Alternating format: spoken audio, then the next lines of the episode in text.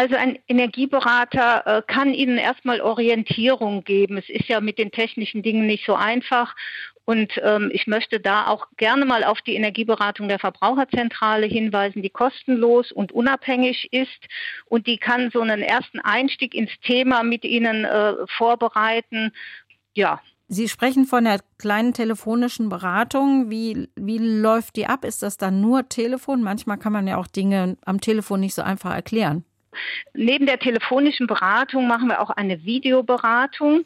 Das ist besonders günstig, wenn, wenn die Anfragen etwas komplexer sind und man vielleicht Dinge äh, betrachten muss im Gebäude. Dann gehen die Verbraucherinnen und Verbraucher auch teilweise mit ihrem Tablet durchs Haus und zeigen die Gegebenheiten.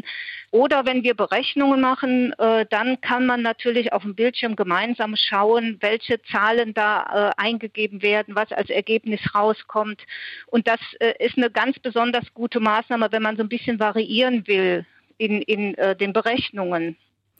Und gleichzeitig ist es auch so, es gibt auch bei Ihnen eine Energieberatung, die ist ein bisschen umfassender, die ist dann nicht mehr kostenlos, aber trotzdem sehr preisgünstig.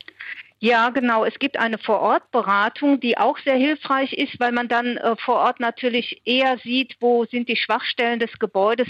Und die kostet 30 Euro. Und da kommt jemand zu Ihnen nach Hause, schaut sich das ganze Gebäude mit Ihnen an und diskutiert dann mit Ihnen, welche Maßnahmen sind effizient, ähm, welche machen Sinn.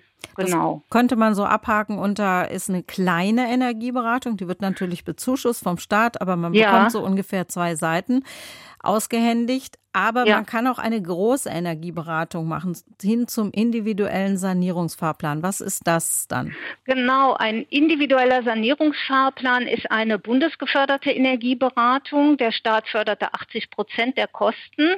Für ein Einfamilienhaus maximal 1300 Euro, für ein Mehrfamilienhaus 1700 Euro bekommt man als Zuschuss und dann muss man noch ein paar hundert Euro, 200, 300 Euro im Einfamilienhaus zusätzlich zahlen. Es gibt auch teurere Angebote je nach Komplexität des Gebäudes. Aber was ist es nun? Es kommt auch jemand zu Ihnen nach Hause, der schaut sich das Gebäude an und macht aber auch Berechnungen. Aufgrund der Bausubstanz rechnet der, diese Person aus, können auch Frauen sein, wie groß ist der Energie Energieverbrauch aktuell. Und dann werden Maßnahmen besprochen, Sanierungsmaßnahmen, die zu, in Richtung eines Effizienzhauses führen.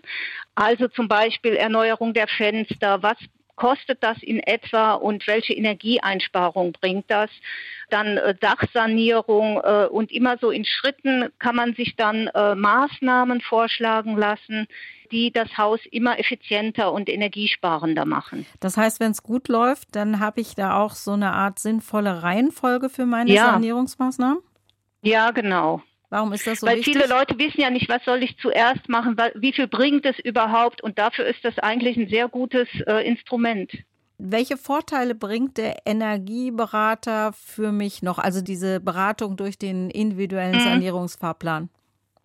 Also wenn Sie einen individuellen Sanierungsfahrplan haben, gibt es außer der Orientierung, die Sie dadurch erreichen, noch eine zusätzliche Fördermöglichkeit. Also wenn Sie eine Förderung beim Bund beantragen zur, sagen wir mal, äh, alles was die Außenhülle betrifft, bekommt man aktuell 15 Prozent Zuschuss und mit diesem Plan, wenn Sie den haben, bekommen Sie nochmal 5 Prozent zusätzlich, also 20 Prozent Zuschuss. Mhm. Jetzt ist es aber so, dass normalerweise nur Maßnahmen förderfähig sind, mit denen ich über die gesetzlichen Anforderungen hinausgehe. Das heißt, da entstehen sowieso mehr Kosten. Gleicht denn dann letztendlich dieser Zuschuss, der aufgrund des individuellen Sanierungsfahrplans dazukommt, diese Mehrkosten aus? Gehe ich dann im Prinzip plus minus null raus?